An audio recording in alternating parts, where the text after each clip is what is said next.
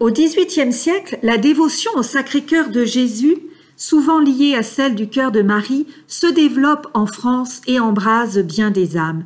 Les papes l'encouragent et soutenu très particulièrement comme il se doit par les jésuites et les visitations. Aujourd'hui, nous vous proposons d'approfondir comment le tsunami de la Révolution non seulement ne nuisit pas à la dévotion Sacré-Cœur en France, mais l'enracina en produisant de splendides fruits de sainteté jusqu'au martyr. Nous considérerons quatre principales manifestations de cette dévotion.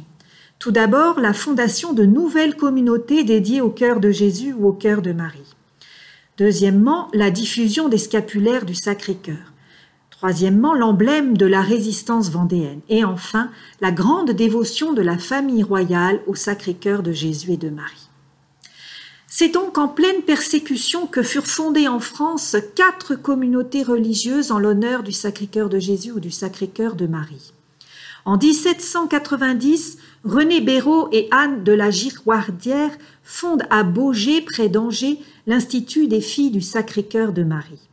En 1791, Pierre-Joseph Picot de Clorivière, jésuite, avec l'appui d'Adélaïde de Cissé, fonde à Saint-Malo la Société des filles du cœur de Marie. Et son parallèle pour les hommes à Paris, la Société du cœur de Jésus. Cette communauté a rejoint la famille Corunum en 1996, qui fait preuve d'une grande vitalité.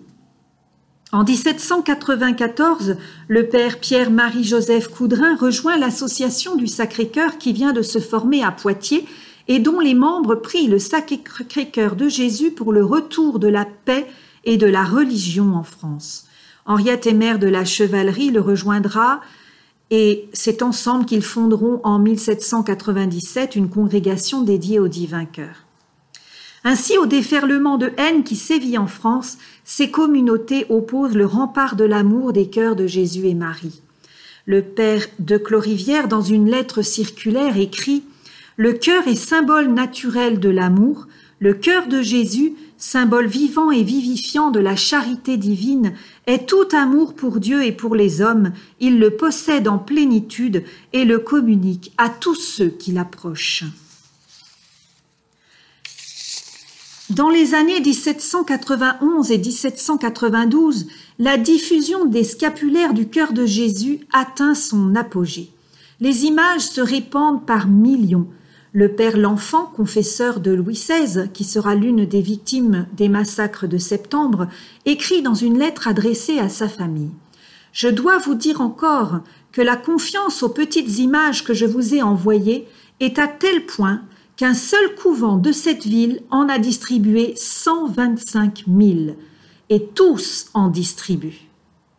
Il y a eu des traits de protection marqués et les têtes les plus illustres, les têtes même couronnées, sont munies de ce pieux bouclier.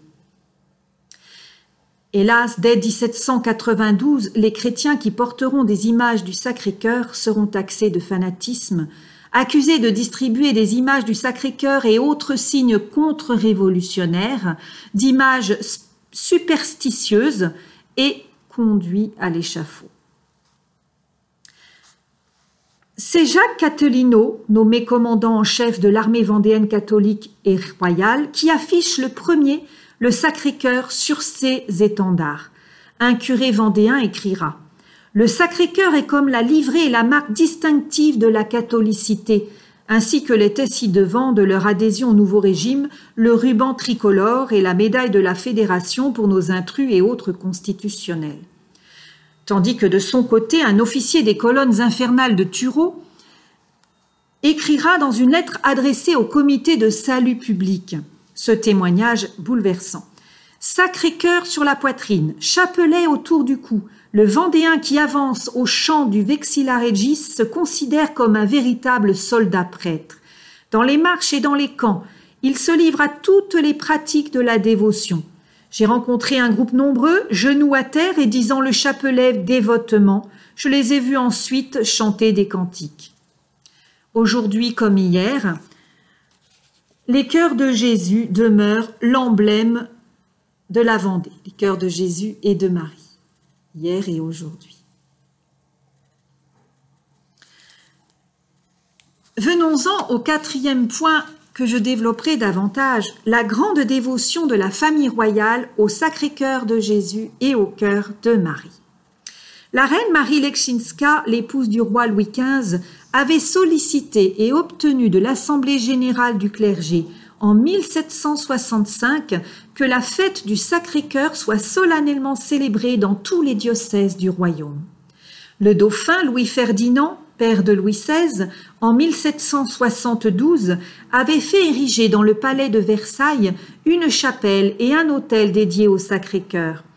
Notons qu'avec son épouse Marie-Joseph de Saxe, il formait un couple très édifiant au milieu d'une cour largement corrompue. Au sujet de Louis XVI, voici ce qu'on lit dans la correspondance de Madame la marquise de Carcado, et des mesdames les comtesses de Lastic et de Cesseval, dames de compagnie et témoins oculaires. Le 10 février 1790, le roi, déjà prisonnier dans son propre palais des Tuileries, se rendit, sous prétexte d'une promenade, du côté de Notre-Dame. Il était accompagné de la reine Marie-Antoinette, de Madame Élisabeth, sa petite sœur, de Madame Royale, sa fille, du petit dauphin âgé de 5 ans et de plusieurs dames de la cour que je vous ai déjà nommées. Arrivé sur le parvis de Notre-Dame de Paris, le roi témoigna à ses gardes, devenus ses geôliers, le désir d'entrer quelques instants dans l'église. L'ayant obtenu, il s'avança jusqu'au sanctuaire avec les personnes de sa maison, s'agenouilla devant la statue de la Sainte Vierge et consacra sa personne, sa famille et son royaume au Sacré-Cœur de Jésus. Puis, voulant joindre l'aumône à la prière, le pieux monarque, le jeune dauphin, la reine, les princesses et leurs dames d'honneur firent vœu de donner chaque année une offrande en l'honneur du Sacré-Cœur pour le salut de la France. Il faut noter que ce 10 février n'était pas une date choisie au hasard, puisque c'était l'anniversaire de la publication de l'édit de Saint-Germain par lequel le roi Louis XIII avait annoncé la consécration de la France à la très sainte Vierge Marie. Ce même jour, Madame Élisabeth conçoit l'idée de fonder une association de prières et de sacrifices au Sacré-Cœur et au Cœur immaculé de Marie pour obtenir la conservation de la foi en France. Idée qu'elle réalise avec quelques amis. Elle rédige une supplique dont le texte nous est parvenu, qui commence ainsi. Ô Vierge sainte, vous avez toujours si spécialement protégé la France. Tant de monuments nous attestent combien elle vous a toujours été chère.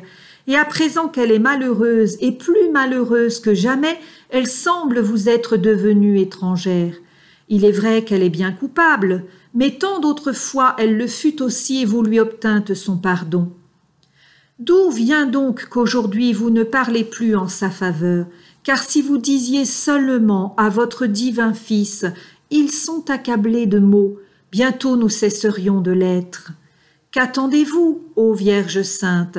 Qu'attendez-vous pour faire changer notre malheureux sort? Ah, Dieu veut peut-être qu'il soit renouvelé par nous le vœu que fit un de nos rois pour vous consacrer la France.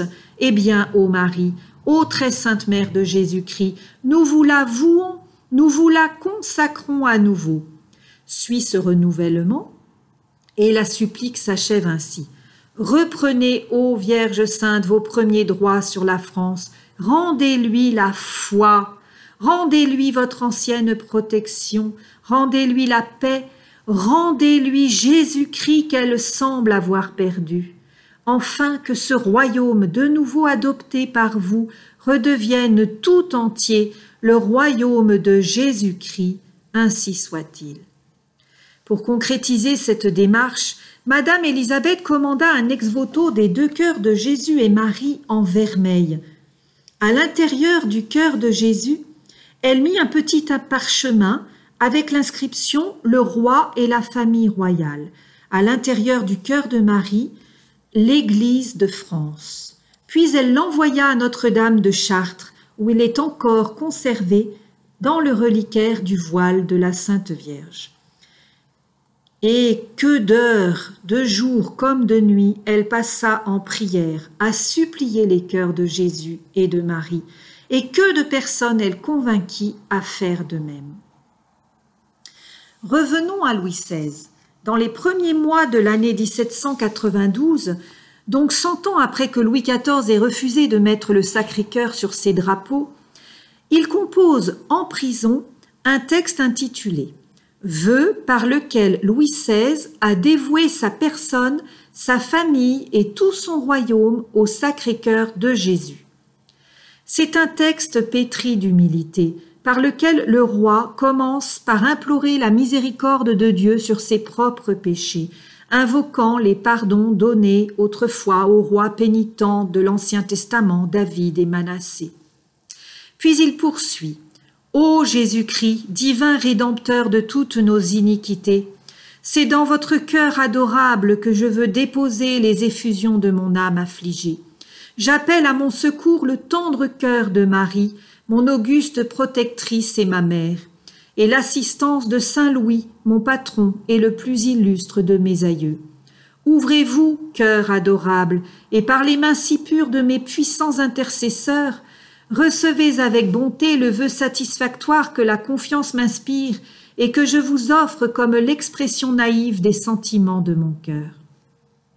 Suivent six promesses solennelles si, par un effet de la bonté infinie de Dieu, il recouvre sa liberté, sa couronne et sa puissance royale.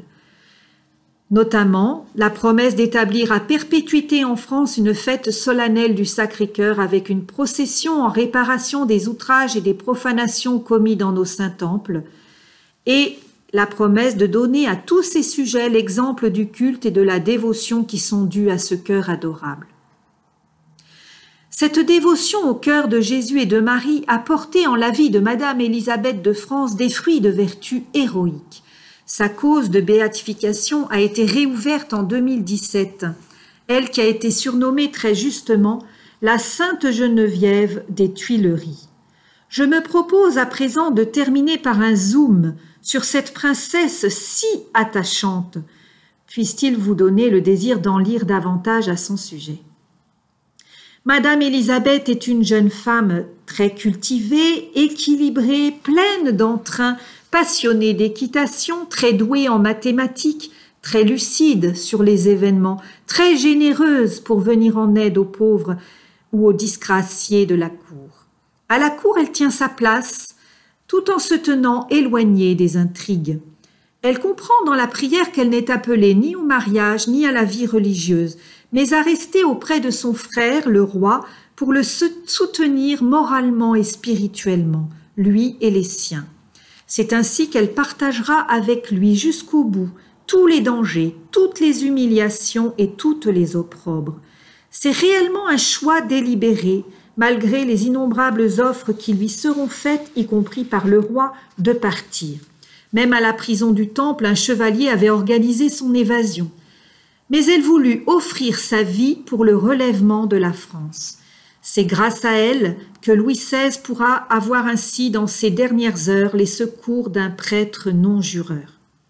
Les armes de Madame Élisabeth ne sont autres que les cœurs de Jésus et de Marie. Après ce que nous avons déjà dit à ce propos, citons quelques autres faits significatifs.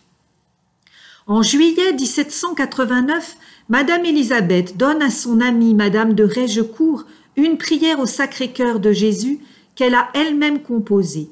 Ce texte suffira à nous renseigner sur la hauteur de sa spiritualité.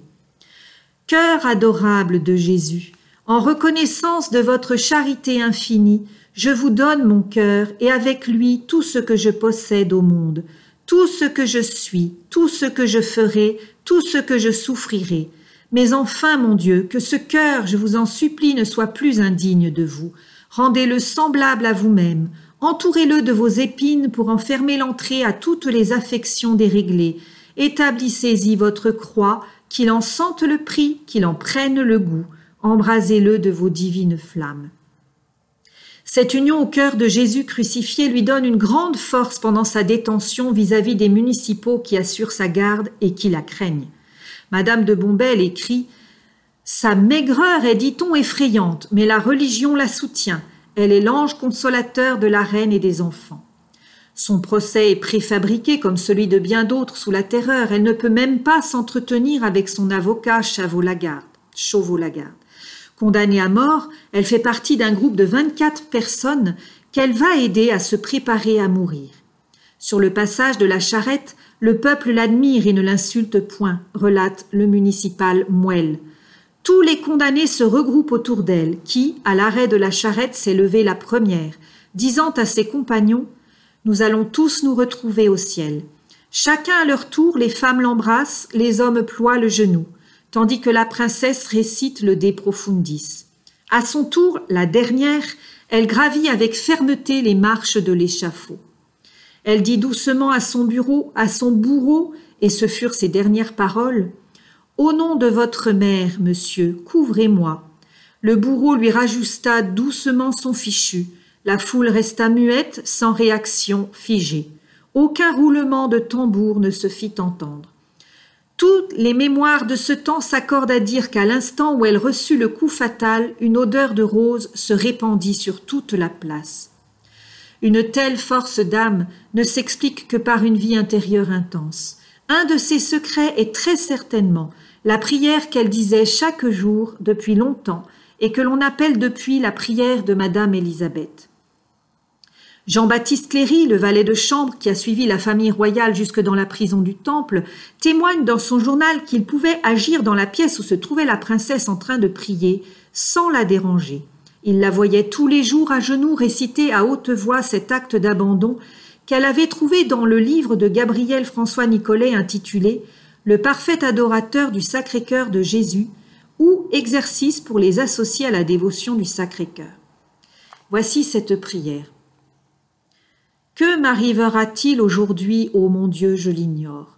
Tout ce que je sais, c'est qu'il ne m'arrivera rien que vous ne l'ayez prévu de toute éternité. Cela me suffit, ô mon Dieu, pour être tranquille. J'adore vos desseins éternels, je m'y soumets de tout mon cœur. Je veux tout, j'accepte tout, je vous fais un sacrifice de tout. J'unis ce sacrifice à celui de votre cher Fils, mon Sauveur, vous demandant par son sacré cœur et par ses mérites infinis la patience dans mes mots et la parfaite soumission qui vous est due pour tout ce que vous voudrez et permettrez ainsi soit-il. Tant de sacrifices et de vertus ne peuvent avoir été vains qu'ils nous aident à préparer avec ferveur et confiance le renouvellement de notre consécration au cœur de Jésus et de Marie le 19 juin en la prochaine solennité du Sacré-Cœur.